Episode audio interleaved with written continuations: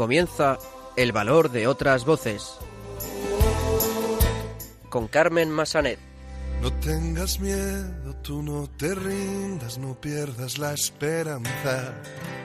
No tengas miedo, yo estoy contigo en lo que venga y nada puede ni podrá el desconsuelo, retando a la esperanza, anda, levántate y anda. Muy buenas tardes, bienvenidos a una nueva edición de El Valor de otras Voces, el programa de discapacidad de Radio María.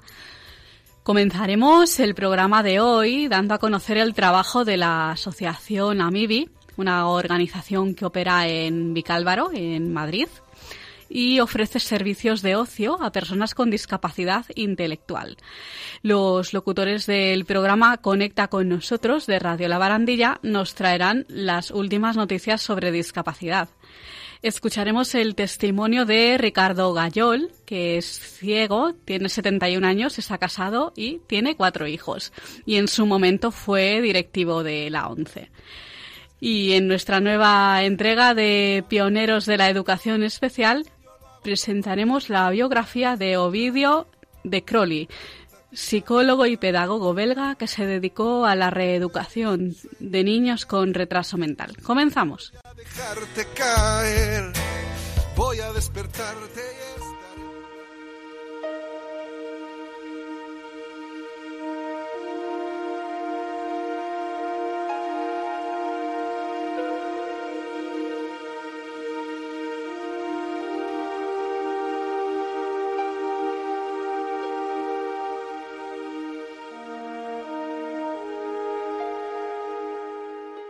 Pues como adelantábamos en el sumario, vamos a conocer el trabajo de la asociación Amibi, una organización que opera en Vicálvaro, en Madrid capital, y ofrece servicios de ocio a personas con discapacidad intelectual.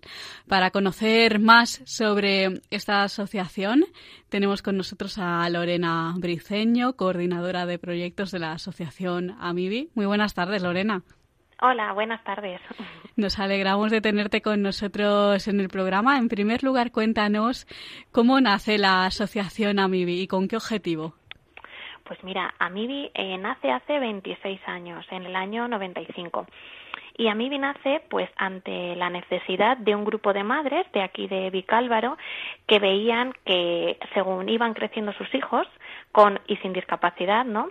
Se daban cuenta de que los hijos que no tenían discapacidad iban haciendo cada vez una vida más independiente, en la adolescencia empezaban a salir con sus amigos, hacían planes, tenían pareja, etcétera, ¿no? Y se daban cuenta de que sus hijos que tenían discapacidad en ese momento no conseguían hacerlo, ¿no? No tenían ese ocio independiente.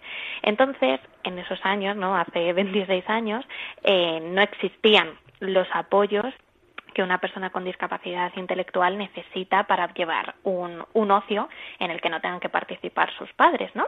Entonces, bueno, pues este grupo de madres eh, se reunió, se conocían en el distrito y decidieron crear una asociación con el objetivo de poder ofrecer esos apoyos que los chicos y chicas necesitaban para poder hacer un ocio igual que hacían sus hermanos, primos, amigos, etcétera, ¿no? Entonces, bueno, lo que querían era ofrecer ese recurso que les faltaba para poder desarrollarse un poquito más, ¿no? Aunque por la mañana tuviesen sus centros ocupacionales y demás, pues esa parte de salir, ¿no? De disfrutar, de hacer cosas que les gustan, les faltaba poder hacerlo de manera independiente y eso es lo que lo que hicieron ellas. O sea, el objetivo era poder ofrecerles apoyos para realizar un ocio independiente. Tu trayectoria dentro de la asociación, concretamente, comienza con una experiencia personal con la discapacidad. Mm, Cuéntanos un poco sobre esa experiencia. Sí, pues desde que era pequeñita tengo contacto, desde que nací, vamos, con personas con discapacidad, porque tengo una prima con síndrome de Down y bueno, somos de la misma edad, nos llevamos un mes, así que desde pequeña siempre he estado muy metida eh, y teniendo contacto con personas con discapacidad, aparte de ella, pues en el cole, ¿no? Cuando vas a actos, reuniones, etcétera, y luego cuando he sido un poquito más mayor, pues en otras asociaciones en las que he estado siempre he ido como de acompañante, ¿no? Hacerle un acompañamiento. Entonces, bueno, siempre he tenido muy claro que quería estudiar algo relacionado para poder trabajar con personas con discapacidad, así que bueno, de ahí entramos cuando ambas teníamos 14 años en Amibi, en la asociación, yo como acompañante, igual que había hecho eh, siempre con ella, y bueno, pues poquito a poco empecé a ser voluntaria con los chicos, trabajando y demás, hasta bueno, a día de hoy que trabajo en el servicio de ocio. Claro, ¿estudiaste una carrera relacionada con la discapacidad? Sí, eh, bueno, yo estudié pedagogía, ¿no? Que una de las ramas que tiene la pedagogía es la discapacidad y en la carrera das eh, asignaturas que tienen que ver, o sea, que te forman para ello y luego, bueno, pues cada uno dedica un poco su, su rama. Entonces, una de las partes era para, para eso, para personas con discapacidad. ¿Pedís algún requisito específico a las personas con discapacidad que quieran formar parte de la asociación? ¿Tienen que ser de Vicálvaro necesariamente? Eh, no, no se pide ningún requisito, ¿vale? Los socios son el familiar de la persona con discapacidad y el usuario, en este caso la persona, es quien disfruta de todas las, las actividades, ¿vale? Únicamente, pues, que sea una persona con discapacidad intelectual, puesto que el, el, servicio va dedicado, va dedicado a ellos. Eh, nuestros chicos son adultos, es decir, que ofrecemos un ocio para personas adultas, no para niños peques, ¿vale? Entonces, bueno, es verdad que no es necesario que tengan los 18 años, pero sí, bueno, que ya empecemos a tener una edad en la que podemos hacer actividades más independientes, pues a partir de los 16 años, más o menos, y sobre todo, pues también para que pueda encajar con, con el resto del grupo y que así pueda crear vínculos y, y, lazos que a lo mejor con niños muy pequeñitos de 8 o 10 años pues no podrían llegar a crearse y no, no es necesario que sean de Vicálvaro. El nombre viene porque eh, cuando se fundó en su momento era en el distrito, era en Vicálvaro y al final hace 26 años Vicálvaro era un pueblo, entonces las familias eh, estaban muy unidas pues de vecinos, conocerse, por eso le pusieron el nombre, pero los chicos y chicas pueden venir de cualquier parte de Madrid, aunque es verdad que casi todos vienen de, de zona cercana a Vicálvaro por el hecho de que les pille más cerca venir a las actividades, transporte público, etcétera. Vamos a hablar ahora de los programas de ocio que ofrecéis. Están primero los programas de ocio comunitario. Cuéntanos, ¿qué actividades se hacen? ¿Son actividades diarias, de fin de semana? Sí, el ocio comunitario, a lo que nosotros le llamamos así, implica que las personas con discapacidad intelectual puedan ser visibles en la sociedad. ¿Vale? Es decir, normalizar que personas que tienen una discapacidad intelectual pueden hacer un ocio igual que hacen otras personas, pero ofreciéndoles los apoyos que ellos necesitan, ¿vale? Entonces, en este programa entran sobre todo las actividades de fin de semana. Nosotros solemos hacer actividades en sábado o domingo o incluso ambos días, ¿vale? Dependiendo de la programación sobre todo hacemos cosas que sabemos que les gustan, pues por ejemplo vamos a la bolera, meriendas en diferentes sitios que sabemos que les gustan, visitas de museos, parques, musicales, obras de teatro, vamos a la discoteca, al cine, o sea, sobre todo ofrecerles cosas que no, como ya les vas conociendo, pues sabes que les gusta, les van a motivar y sobre todo les permiten también relacionarse, ¿no? Entre ellos. Y las actividades que se hacen entre semana las recogemos en el programa cultural y deportivo, en los talleres formativos. Aquí entraría ese ocio comunitario que es para dar la visibilidad, ¿no? De hacer actividades fuera, de que se pueda ver que cualquier persona con un apoyo puede realizar un ocio. Claro, y también es muy importante liberar a las familias de la carga que puede suponer el cuidado de una persona, de un hijo con discapacidad intelectual. Y tenéis el programa de Respiro para esto. ¿En qué consiste? Sí, eh, es fundamental porque tener a cargo a una persona con discapacidad intelectual supone mucho peso para las familias, ya que es un cuidado durante todo el día y durante toda la vida de la persona, ¿no? Entonces, en muchas ocasiones, el cuidar a una persona con discapacidad hace que las familias, ¿no? O el cuidador principal, que generalmente suelen ser las madres, dejan de lado su vida personal, el salir con sus amistades, el disfrutar un día si les apetece ir al cine o ir a tomar algo, ¿no? Lo suelen dejar aparte para centrarse mucho en, en la persona. Entonces, nuestro programa Respiro intentamos que se consigan dos cosas, ¿no? Por una parte, que la persona con discapacidad pueda salir del entorno familiar, ¿no? De su rutina y que le permita relacionarse con otras personas, en otros entornos, etcétera. Y por otra parte, eh, las familias se liberan durante esos días del cuidado de la persona con discapacidad. Entonces les ofrecemos ese tiempo, ¿no? Para ellos mismos, para que puedan aprovechar a irse de vacaciones, realizar visitas a algo que les guste, quedar con amigos, etcétera, que si tuviesen a la persona con discapacidad, pues probablemente no harían. Y nosotros en este programa realizamos eh, dos estancias largas, ¿vale? Que son en verano y en Semana Santa, donde nos vamos seis días. Generalmente nos solemos ir a la playa. Y hacemos también dos estancias cortas en primavera y en otoño, que es duración de fin de semana. Solemos ir a albergues, hostales, etcétera, pero más cerquita en pueblecitos de, de alrededor de la Comunidad de Madrid. Y también el programa familiar es importante, ¿no? Para crear vínculos entre las familias de la asociación. Sí, es muy importante porque en general las familias que tienen eh, hijos, hijos o familiares, ¿no? Con discapacidad intelectual tienen unas necesidades de apoyo muy claras, ¿no? Que pueden ser bien de orientarles en ciertos momentos, formarles en otros nuevos, incluso de aliviar, ¿no? Al contar y compartir, pues la situación que tienen de, de, sobrecarga, ¿no? Por tener tanto, tanto que ofrecerles a estas personas en cuanto al cuidado, ¿no? Entonces, eh, nuestro objetivo en este, en este programa es que entre las familias se creen unos vínculos, ¿no? Y grupos de apoyo, ya que al final todos se encuentran en la misma situación, ¿no? Y tienen algo que compartir.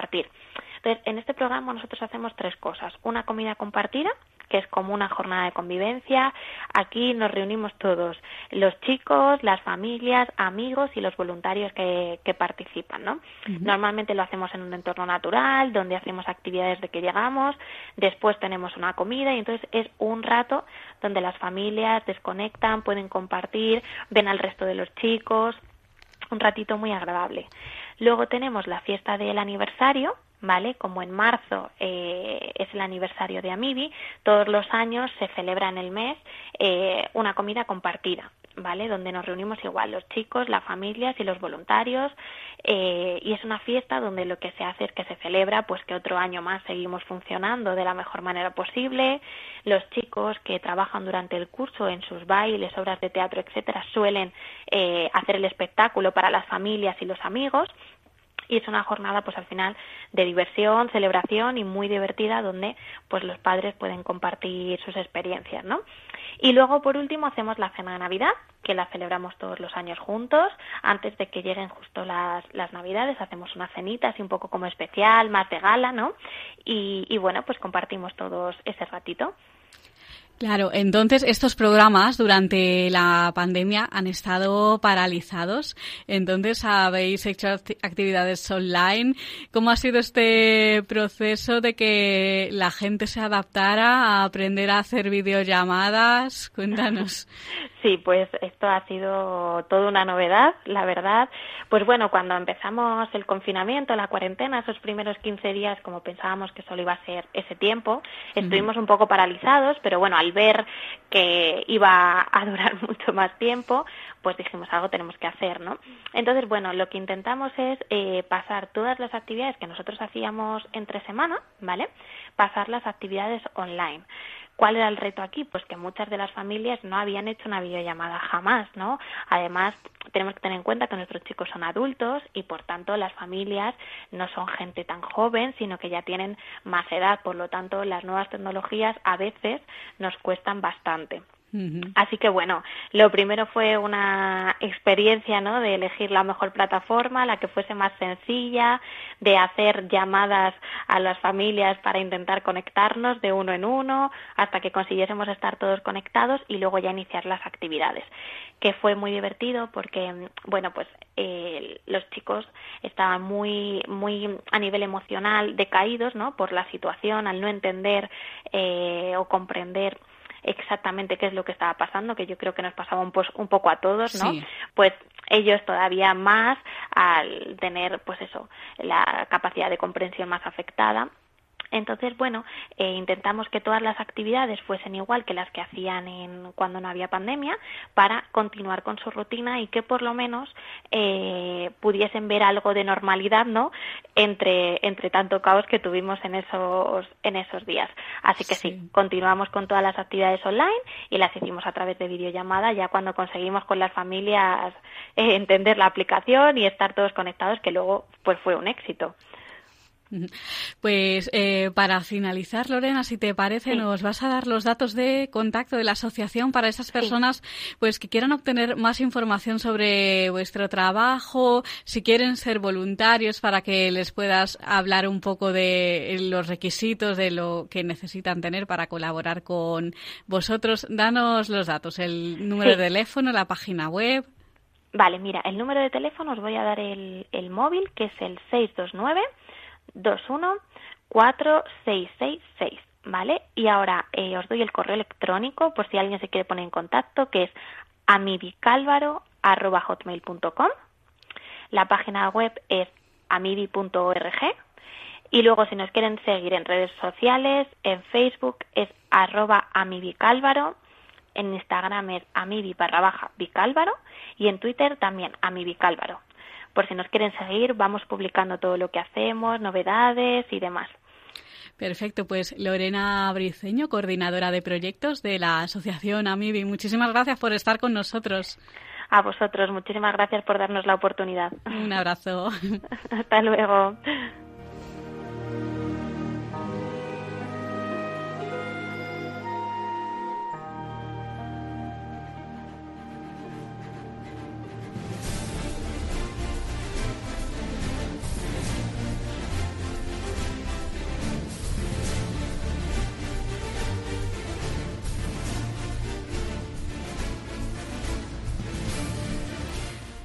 Continuamos en el valor de otras voces y ahora vamos a escuchar las últimas noticias sobre discapacidad. Buenas tardes. Los locutores de Conecta con nosotros de Radio La Barandilla os traemos esta semana a Radio María las noticias sobre discapacidad. Para la sección de hoy contamos con Paquita, Ángel Antonio y una servidora, Fe. Comenzamos. La reina Leticia aboga por el acceso de los niños ciegos a la educación en todo el mundo.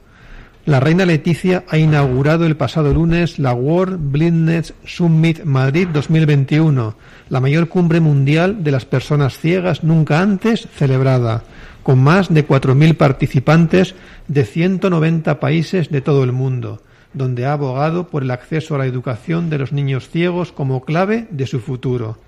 En este encuentro se van a tratar asuntos tan relevantes como la inclusión, empleo, innovación y transformación, tecnologías accesibles y usables, ocio, cultura, deporte y movilidad, es decir, asuntos que garantizan la plena participación de las personas ciegas en todos los aspectos que afecten a su desarrollo vital. El presidente del Grupo Social 11, Miguel Carballeda, ha afirmado que esta cumbre va a fijar el futuro de los 285 millones de personas ciegas del mundo y se hará desde España.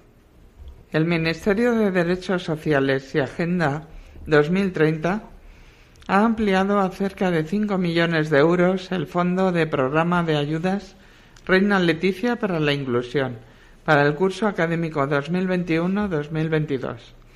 Así lo anunció la ministra de Derechos Sociales y Agenda 2030, Ione Belarra. Esta nueva línea de ayudas públicas pretende contribuir a hacer realidad el derecho a la educación inclusiva, poniendo a disposición de las personas con discapacidad y sus familias recursos económicos y de apoyo suficientes para el desarrollo de su actividad e-, educativa y formativa. También pueden compaginarse con otras becas y ayudas de otras entidades públicas y privadas. Las solicitudes se pueden presentar a través del portal electrónico del Ministerio de Derechos Sociales y Agenda 2030. CERMI Andalucía pide una mejora urgente de la financiación de los centros de discapacidad que evite su cierre. El Movimiento Andaluz de la Discapacidad rechaza la inaceptable subida del 2,6% que propone la Junta, ya que agrava su situación al no cubrir sus gastos reales. El Comité de Entidades Representantes de Personas con Discapacidad, CERMI Andalucía, ha impulsado una campaña para reivindicar una mejora urgente de la financiación de las residencias y centros que atienden a las personas con discapacidad en Andalucía, que se encuentran ante la grave situación que atraviesan por la falta de recursos para su sostenimiento. La presidenta de CERMI Andalucía, Marta Castillo, ha criticado el intolerable aumento planteado por la Consejería de Igualdad y ha advertido de que abocará al cierre de estos centros, ya que esta financiación está muy lejos de la cobertura real de las necesidades que tienen desde hace mucho tiempo y que se ha visto agravada tras un año durísimo, durísimo por la crisis de la pandemia. Voces por encima de las dificultades. Amaya Saizar, natural de San Sebastián, de 63 años, ha aprendido el valor y el sentimiento musical gracias a personas con discapacidad. La excantante que participó en el Festival de Eurovisión de 1984 con el tema Lady Lady acerca la música a los residentes del Centro de Atención a Personas con Discapacidad Física del Inserso de Leganés. Personas con minusvalía dedican una hora a escuchar y cantar para mejorar su desarrollo cognitivo y funcional a través del canto y ejercicios vocales. Antes de cantar, Saizar habla a los residentes que se distribuyen con sus sillas de ruedas en medio círculo, mirando al proyector donde aparecerán a modo de karaoke las letras de las canciones. La artista les acerca un micrófono para cantar el tema elegido, a la vez que su compañera Patricia Espósito, trabajadora social del centro, anima y baila con algunos. Eligen a Rocío Durcal, Camino Sexto, Danza Invisible, La Guardia. Quería enseñarles a hacer voces, armonías y montar un coro, pero se encontró con que muchos no podían cantar, ni siquiera sujetar un papel con la letra. Su director, Rubén Gutiérrez, señala la capacidad de enriquecer vidas a través de la música. Vacúnate Odismet presentó el pasado jueves la predisposición de las personas con discapacidad a vacunarse. Fundación 11, a través de su entidad Inserta Empleo, presentó el segundo informe ODISMET sobre los efectos y consecuencias de la crisis de la COVID-19 entre las personas con discapacidad, que sirvió para analizar la predisposición de este colectivo hacia las vacunas. Fue durante una jornada que, con el título Vacunar se crea empleo, se celebró de forma presencial en el auditorio de la Fundación 11 en la calle Sebastián Herrera 15 en Madrid. Educación y discapacidad se dan cita en el blog Educación Inclusiva de FAMMA. La Federación de Asociaciones de Personas con Discapacidad Física y Orgánica de la Comunidad de Madrid FAMMA-COFENFE Madrid ha puesto en marcha un proyecto con el que dar un servicio de información y herramientas útiles en materia de educación y discapacidad física y orgánica en un espacio virtual. Este blog va destinado a los usuarios, familiares y profesionales interesados en contenidos de este campo.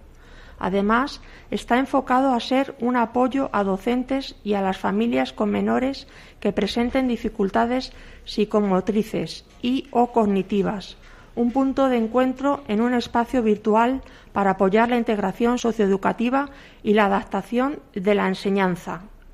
El blog se llama Tu blog de educación inclusiva y es accesible desde la propia web de FAMMA en la sección de educación. Luque y Rodríguez cierran la lista de nadadores españoles con mínima para los Juegos Paralímpicos de Tokio.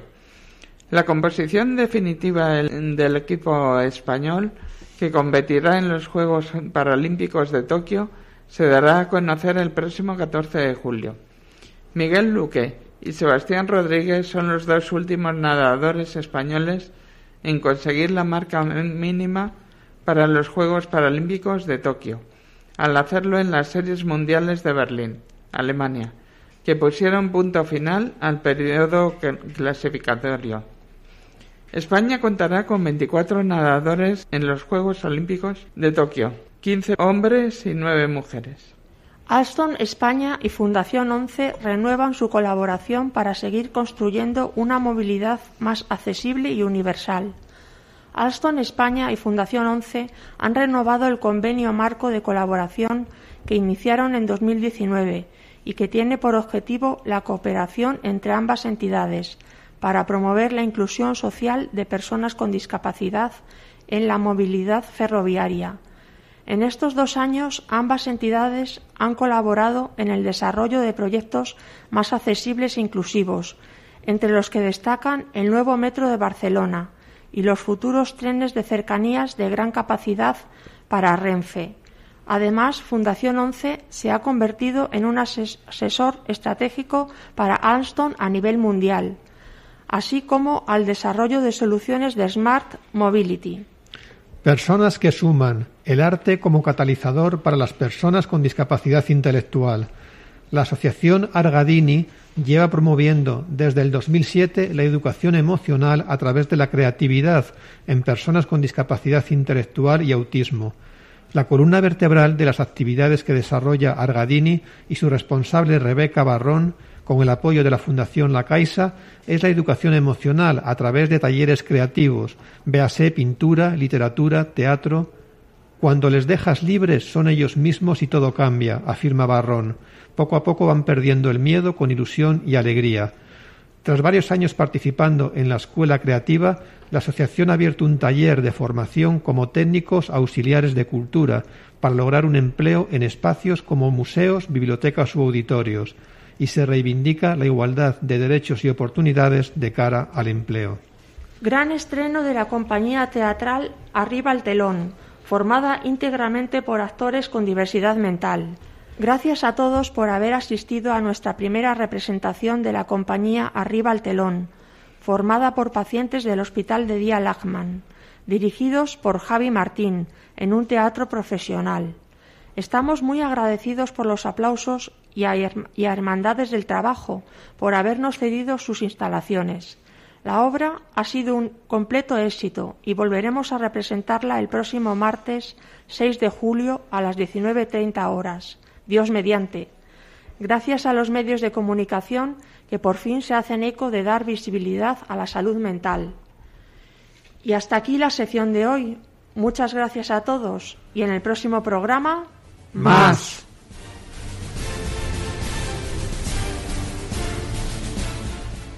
Pues muchas gracias, compañeros del programa Conecta con nosotros de Radio La Barandilla, por traernos las últimas noticias sobre discapacidad. Nos escuchamos en el próximo programa.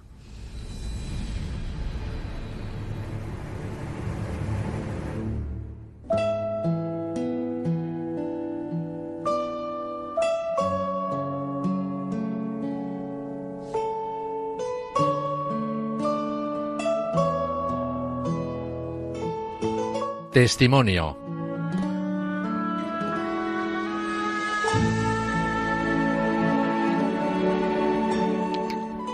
Continuamos en el valor de otras voces.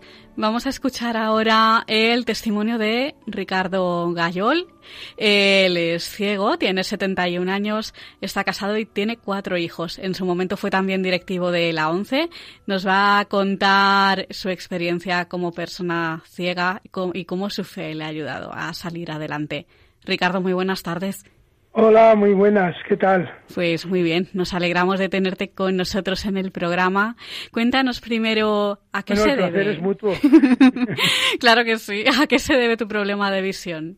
Bueno, pues yo nací con glaucoma infantil, eh, pero en los primeros años tuve un resto visual aprovechable y hasta los 10 años. Eso me permitió, como niño que era de un pueblo, pues eh, defenderme bastante bien por mi entorno, pero claro, el problema se suscitó ya cuando eh, empezó a avanzar el tema de los estudios. En los primeros pasos para aprender a leer y demás no fue tan tan difícil, pero ya cuando había que enfrentarse pues a la pizarra, a textos ya más densos, etcétera, pues empezó mi problema y por tanto ingresé a los nueve años en, en un colegio de la once. Todavía tenía resto visual, porque fue a los diez años cuando, cuando lo perdí. Claro. Durante tu, infancia, hablamos de los años 50, 60 más o menos, no había tanta información, ¿no? Mm, como ahora de la que disponemos. Entonces, ¿en qué momento se da cuenta tu familia de que algo no va bien? ¿Cómo asumen tu problema? Cuéntanos. No, mi familia se dio cuenta muy pronto, muy pronto, porque además teníamos un excelente pediatra en la zona de mi pueblo, que es la zona occidental de Asturias, en la costa, al lado de Navia, pueblo que se llama en, en, la fala Ortigueira, castellanizado Ortiguera, eh, pertenece al concejo de Coaña, que es un pequeño concejo donde está el, el Castro Celta Mayor de Asturias bueno, digo por decir algo. y bueno, pues en ese entorno eh, rural, pesquero, marinero, pues hombre, sí, teníamos colegio. Yo, de hecho, empecé a ir al colegio y empecé a ir al catecismo, a la iglesia y me estudiaba las cosas, pero tenía, claro, que memorizar muchísimo porque era todo eh, bajo lectura mm, normalmente de alguien. En algún caso, cuando la letra era grande, podía leerlo, pero bueno, eh, no había efectivamente medios eh, adecuados de adaptación. Entonces, a los ocho años eh, se desplazó mi familia a Gijón y allí en poco también fui un año al colegio, pero ya en poco tiempo empecé a conectar con la ONCE. Entonces fui a la ONCE de Gijón, me afilié y empecé a aprender el braille. Y cuando ya me incorporé eh, justamente en septiembre del 59 al Colegio de Pontevedra de la ONCE, pues ya conocía el sistema braille y también había, como había estudiado algo, pues ya mm, diríamos que eso enderezó bastante mi propia, eh, mis propios estudios primarios. Claro, ¿cómo surge esa conexión con la ONCE? ¿Cómo la conoce tu pues, familia? De una manera, porque la ONCE no era conocida como ahora, claro, ahora con, con la publicidad, todo esto se la conoce muchísimo, ¿no? Desde los años 80, pero entonces no era conocida. Si, hombre, estaba el cupón pro ciegos en la calle con los vendedores y justamente uno de los vendedores de Gijón había sido marino como mi padre y se encontraron y tenían los dos afición a los canarios y que bueno por aquella amistad eh, este amigo este vendedor le habló de la once. Y dice ¿por qué no llevas al chico a la once? porque independientemente de que tenga un resto visual pues pueden allí ayudarle más y tal y así fue. Me afilié a la once en mayo del 59 empecé a aprender el braille y cuando fui en septiembre al colegio pues ya tuve unas mejores condiciones. Obviamente y esto hay que dejarlo muy claro separarse de la familia a los nueve años no es nada placentero, no es nada grato, ni tampoco nada constructivo visto con la perspectiva que lo podemos ver ahora. Pero evidentemente también tengo que decir que el Colegio de Pontevedra entendido como colegio especial, obviamente, para ciegos, pero era un colegio de un gran nivel. Eso también lo tengo que decir. Claro, a los nueve años comienzas tu etapa educativa en Pontevedra, en el Colegio de la Once. Hay que recordar que estos colegios ahora están cerrados, ya que todos los alumnos ciegos se integran en la enseñanza ordinaria ahora. Eh, ¿Cómo fue esa etapa educativa en la Once por los diferentes colegios? ¿Cómo, es la, cómo era la enseñanza ahí? ¿Dirías que el nivel era bueno? Sí, vamos a ver. Eh, lo primero que te quiero aclarar, y perdona al matiz, no están cerrados, sino que, salvo el de Madrid, están reconvertidos en centros de recursos educativos. ¿eh? Claro. Eh, por lo tanto, quiero decir que siguen haciendo una función precisamente en la línea del apoyo a la educación inclusiva. ¿no? Entonces, en ese, en ese aspecto siguen haciendo un papel importante. No puedo valorar ahora si lo hacen mejor o peor que en otros momentos, pero sí que, sí que lo hacen. Eh, entonces, eh, en aquel tiempo no, en aquel tiempo eran colegios especiales para ciegos, claro, segregados lógicamente de la educación ordinaria que, existía. Eh, aunque lógicamente seguíamos también los, eh, digamos, la reglamentación académica de, del Ministerio de Educación de entonces, pero claro, adaptada a nuestras posibilidades con una pedagogía, pues, bueno, de aquel tiempo, pues un poquito a lo mejor anacrónica en ese sentido, pero, mm, pero sí con bastante capacidad eh, de que a la persona ciega eh, se le dieran los conocimientos, el, uso de los recursos limitados que había, pero ya algunos de ellos eh, que pudieran funcionar y que su formación pudiera ser sólida. Creo que eso se conseguía y obviamente no lo quiero comparar con lo de ahora porque es, imposible. Eh, la inclusión educativa es siempre un elemento de calidad y eso hay que apoyarlo. Lo que pasa es que también es bueno decir que la educación especial jugó un papel muy importante en aquellos años y que ayudó a muchas generaciones a tener un nivel de formación eh, y, de, y de inclusión social muy importante. Vamos, en mi caso concreto, ninguna persona de mi familia hizo carrera universitaria y yo sí la pude hacer gracias a esos apoyos, ¿no? Entonces quiero decir que, bueno, que hay que valorar eso en lo que realmente tiene, tiene potencia, ¿no? Claro, eh, luego después de esta etapa educativa en los colegios de la ONCE, haces lo que se llamaba PREU, antes de acceder a la universidad. Eh, y esto ya lo haces en un instituto ordinario. ¿Cómo era la integración en centros ordinarios en ese momento? ¿Cómo eh, trabajabas tú? ¿Cómo hacías exámenes? ¿Entregabas trabajos? Porque ah, no había, obviamente, tanta tecnología como tenemos ahora. Efectivamente, eh, bueno, hicimos hasta el sexto de bachillerato, hacíamos entonces en, en Madrid, o sea que yo tuve dos partes, cuatro años en Pontevedra, en la primaria y seis en Madrid en bachillerato elemental y superior, ¿no? Entonces una vez cumplido eso, pues pasamos al, al preuniversitario. Yo lo hice en concreto en Valladolid, porque tuve la suerte además de tener un compañero allí, y éramos dos los que íbamos al instituto, entonces en los institutos había muy poca experiencia de inclusión educativa, pero tenían muy buena voluntad y además el Instituto Zorrilla de Valladolid, que me tocó a mí, era un instituto de, de un nivel óptimo y su profesorado de una calidad extraordinaria. Yo tengo que reconocer que nos, no solo nos acogieron muy bien, sino que nos ayudaron a cumplir los objetivos del curso plenamente gracias a esa actitud acogedora y, y, de, y de integradora para eh, darnos el apoyo necesario. Con lo cual, la experiencia fue muy buena, aunque es verdad que desde un punto de vista técnico no tenían experiencia ninguna prácticamente de inclusión de ciegos. Pero, en fin, la gente sabe también eh, readaptarse a las situaciones y cuando hay buena, buena calidad en los profesores y hay buena actitud, pues casi todo puede funcionar. Claro, eh, mm, trabajabas en ese momento porque, eh, eh, claro, obviamente ni ordenadores ni nada que se le parezca. Entonces estaba la máquina Perkins para escribir en braille, pues los libros hablados. porque la Perkins se puso de moda justo el año que salimos del colegio, con lo ah. cual, al año siguiente, salir del colegio, con lo cual nosotros no teníamos ni Perkins, usábamos la, maravillosa pauta y las regletas. Bueno, sí, y, sí.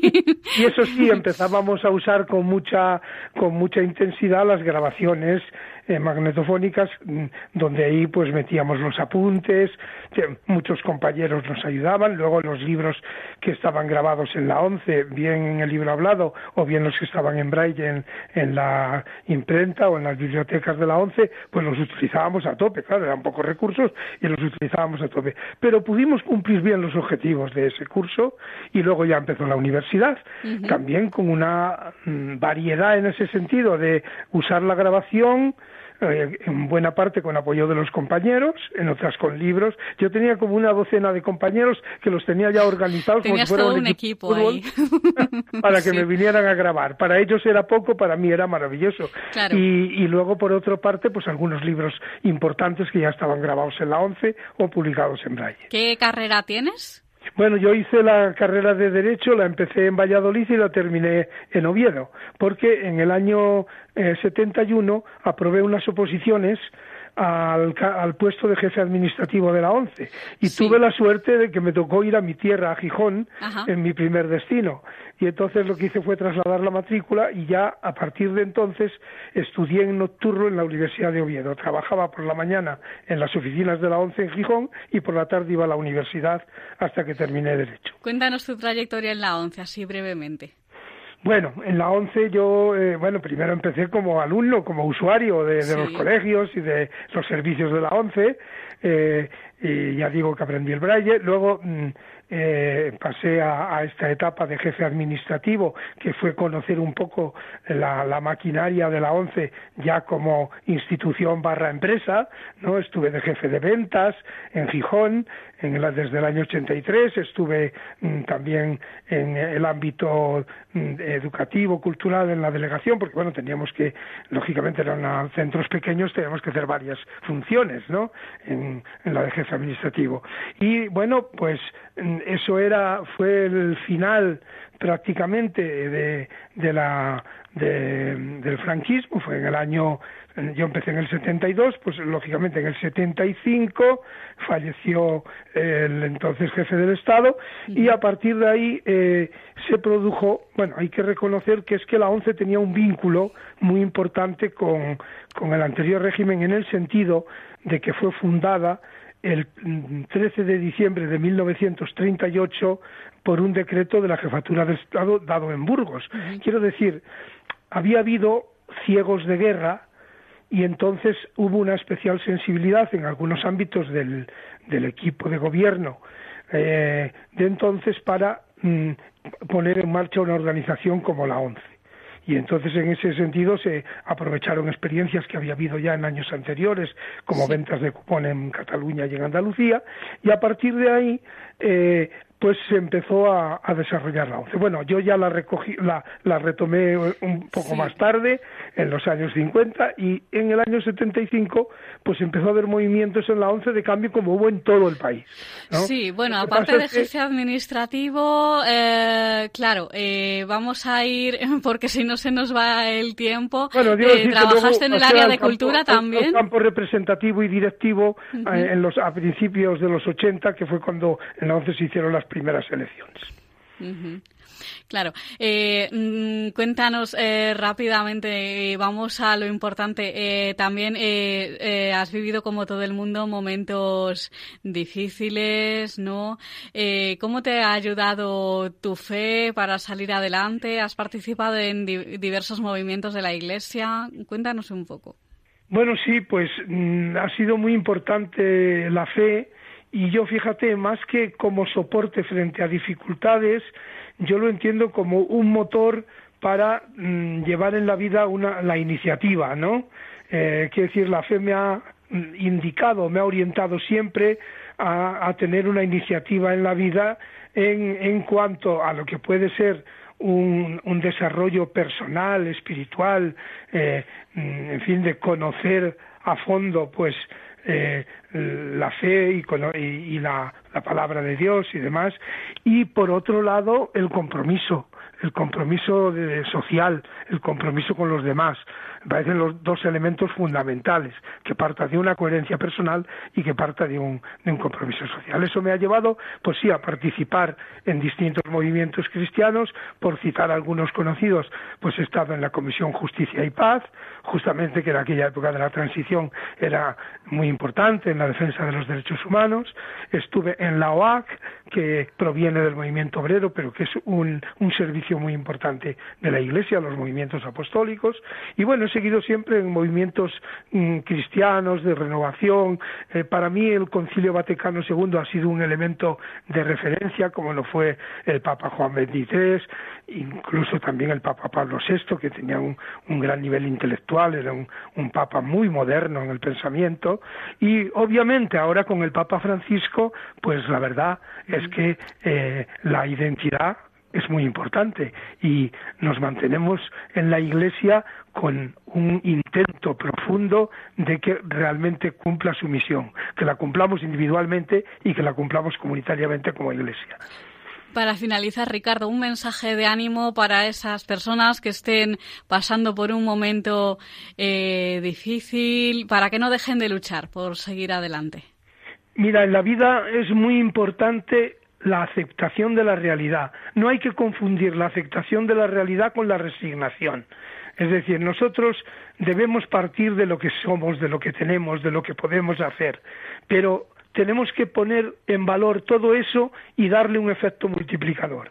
Por lo tanto, si aceptamos nuestra realidad y a partir de ahí avanzamos en distintos aspectos de nuestra vida, cada cual tendrá los suyos, optará por los suyos, creo que tenemos el punto de partida para de verdad ser eh, personas creyentes, auténticos y ciudadanos responsables. Creo que son dos aspectos muy importantes de lo que es nuestra presencia en el mundo.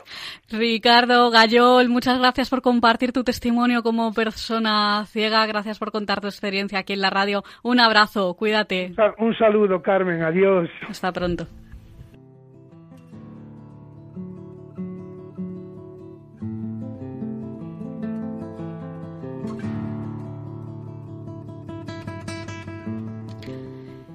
Pues continuamos en el valor de otras voces y en nuestra nueva entrega de Pioneros de la Educación Especial vamos a conocer la biografía de Ovidio de Crowley, psicólogo y pedagogo belga que se dedicó a la reeducación de los niños con retraso mental. Para ello vamos a contar con nuestros compañeros Silvia Lacalle y Carlos Barragán. Muy buenas tardes, Silvia, Carlos. Hola Carmen, muy buenas tardes y buenas tardes a todos nuestros oyentes. Muy buenas tardes Carmen, encantado de estar de nuevo en el programa y desde luego pues por muchísimo tiempo, claro que sí. Ovidio de Crolí nació el 23 de julio del año 1871 en Ronse, municipio de la región flamenca de Bélgica. Se educó en un ambiente familiar, culto y abierto, y su padre, industrial de origen francés, ejerció gran influencia sobre él. Desde pequeño, realizó sus estudios secundarios en internados, en donde se aficionó a las ciencias naturales. Gracias a profesores que contribuyeron a que se apasionara por esta materia.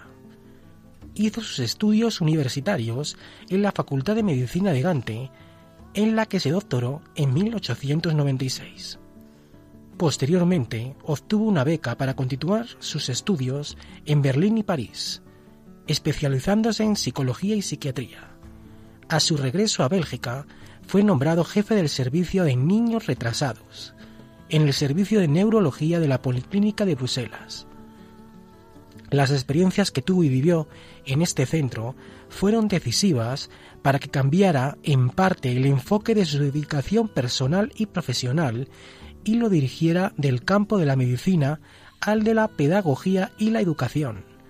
Francine Dubroc, psicóloga y directora de la Escuela de la Ermita, fundada por Ovidio de Crolí en el año 1907, dirá de él, refiriéndose a los niños con discapacidad, que confrontando con la miseria de las ciudades, descubrió el abandono humano, social y pedagógico, en el que vegetaban sus pequeños pacientes la escuela popular les condenaba casi siempre al fracaso y la marginación.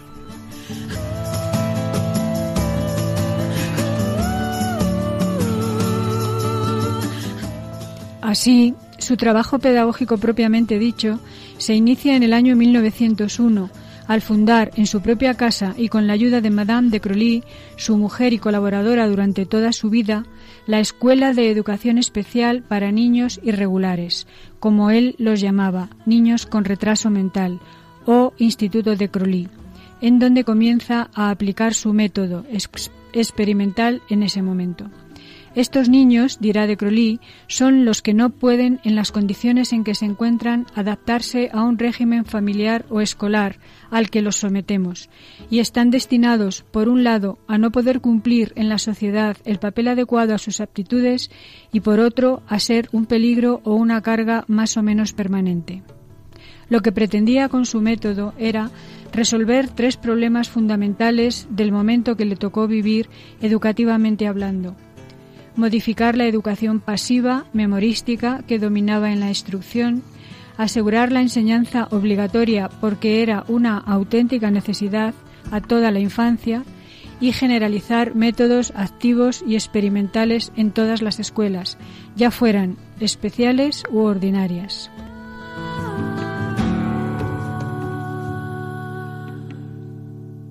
De Crowley comenzó interesándose por los problemas reales y la situación de los niños a los que se le llamaba anormales o débiles mentales. preocupado por cuál era su capacidad de aprendizaje y la evolución de ésta, por cómo aprendían e interesado en los factores y aspectos que pudieran modificar esta capacidad, tanto de forma favorable como desfavorable. Empezó a elaborar una nueva pedagogía con una serie de características. Era una pedagogía científica, adecuada a la variedad de los casos a tratar, y ajustada a las diversas anomalías que presentaban los que eran sus alumnos, a los que sometía observación, para lo cual fue completamente necesaria la utilización del método científico. Definición de preguntas, recopilación de datos, creación de hipótesis, análisis e interpretación de los datos y publicación de los resultados. Una pedagogía que se basaba en la observación y la experimentación del entorno de la naturaleza, de los seres, animales y plantas, de los fenómenos, de las cosas, del propio niño, en el salón de clase, al aire libre, y en la interacción e interrelación de todo ello. Como decía de Crowley, que los alumnos aprendan de la realidad tal como es, sin simplificaciones inútiles. Una pedagogía basada en la asociación porque no basta con tener los conocimientos, se debe poder relacionarlos entre sí. La asociación les permite a los niños comprender las maneras en las que el mundo está conectado. Sus acciones, personas, palabras, todo puede estar ligado y relacionado, y el niño debe comprenderlo así. Una pedagogía fundamentada en la expresión, porque el nivel de adquisición del niño se puede conocer con sus expresiones orales y escritas, diálogos, lecturas, dibujos, con sus ejercicios físicos, con sus actividades manuales. Todo ello muestra si el niño ha entendido y retenido lo adquirido.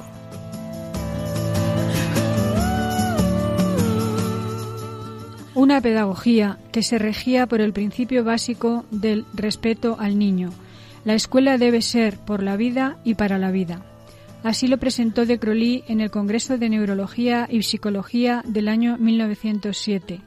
El tratamiento y educación de los niños irregulares y su adaptación a la vida conllevaba, primero, situar al niño en un ambiente capaz de estimular y conservar las actividades necesarias que le sirvan para su adaptación al medio en que deberá vivir de adulto y, segundo, proporcionar el fin que nos proponemos conseguir según las capacidades físicas y mentales del individuo. Es decir, la escuela debe formar al niño atendiendo a su individualidad, respetando su ritmo de aprendizaje, advirtiendo y respondiendo a sus necesidades, conociendo sus intereses, en un entorno estimulante y libre, que le ayude y le prepare para su inserción futura en el medio social el día de mañana. Por eso, Dada la importancia que en su concepción pedagógica tenía el niño, procuró que tuviera un lugar central en la institución escolar. La escuela ha de ser para el niño, no el niño para la escuela. Esta sentencia recoge de forma muy precisa su pedagogía y su método. Era una pedagogía que se guiaba por el principio de libertad.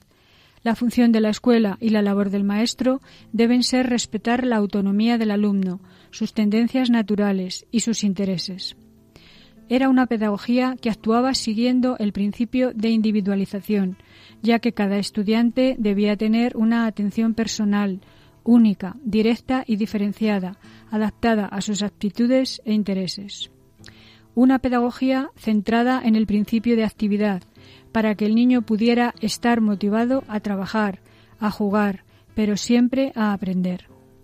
Una pedagogía pragmática, que atendía a los efectos prácticos del aprendizaje, y para llevar a cabo esta forma de aprender fue fundamental su creación metodológica llamada los centros de interés, que consistían en concentrar los contenidos escolares en torno a una idea o concepto central, en torno a un interés vital que el niño tuviera, alrededor del cual girarán el resto de los saberes. Una pedagogía que seguía el principio de globalización, porque es la forma que tiene el niño de percibir, sobre todo en sus primeros años de infancia. El niño percibe la realidad de forma global, no dividida en compartimentos.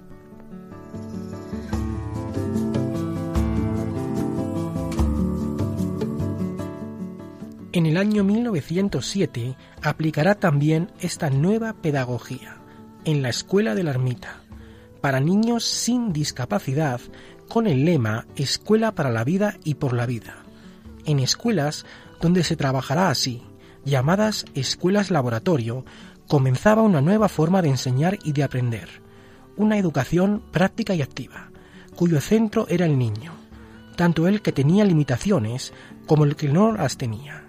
Esta escuela estuvo dedicada en un principio solo al ciclo de enseñanza primaria, pero posteriormente fue ampliando su oferta para constituirse también como escuela maternal, secundaria elemental y superior. La dirección del Instituto de Crowley y de la Escuela de la Ermita fue para él una fuente constante y rica de investigación, búsqueda científica y publicaciones. Algunas de sus obras más conocidas son Hacia la Escuela Renovada, El método de Crowley y el método de Crowley aplicado a la escuela. En el año 1912 es nombrado profesor de los cursos organizados para preparar a docentes de educación especial y también se le designa como director de la sección de psicología. Posteriormente pasa a ser profesor del Instituto Superior de Pedagogía y en el mismo año funda la Sociedad Belga de Paidotecnia dedicada al estudio y la investigación de los niños con necesidades educativas especiales. Participó activamente también en la vida científica internacional presidió el primer Congreso de Paidología que se celebró en Bruselas en el año 1911 y asistió al primer Congreso Internacional en el que se fundó. Y de Crowley contribuyó a ello, la Liga Internacional para la Educación Nueva, que tuvo lugar en Calais, Francia, en 1921. Otros muchos fueron sus trabajos y ocupaciones, en Bélgica y en otros países de Europa y América numerosas sus aportaciones al mundo de la educación y de la pedagogía, y más concretamente al movimiento de renovación pedagógica, que comenzó en los últimos años del siglo XIX y principios del XX, denominado Escuela Nueva, y del que fue uno de sus más importantes y reconocidos precursores e integrantes.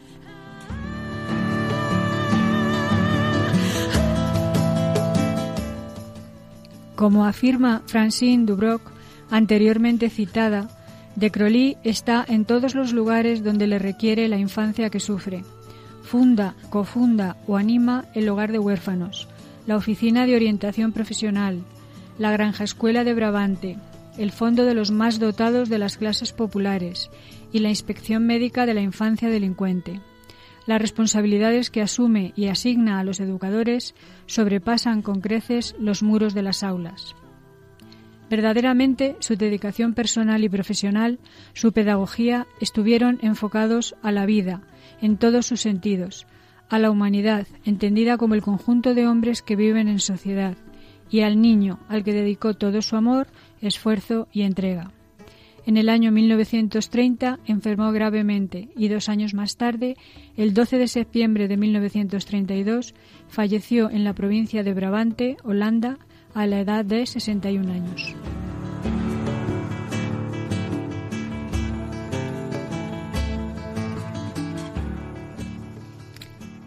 Pues muchas gracias Silvia y Carlos por traernos esta biografía de Ovidio de Crowley. Nos escuchamos en la próxima sección de Pioneros de la Educación Especial.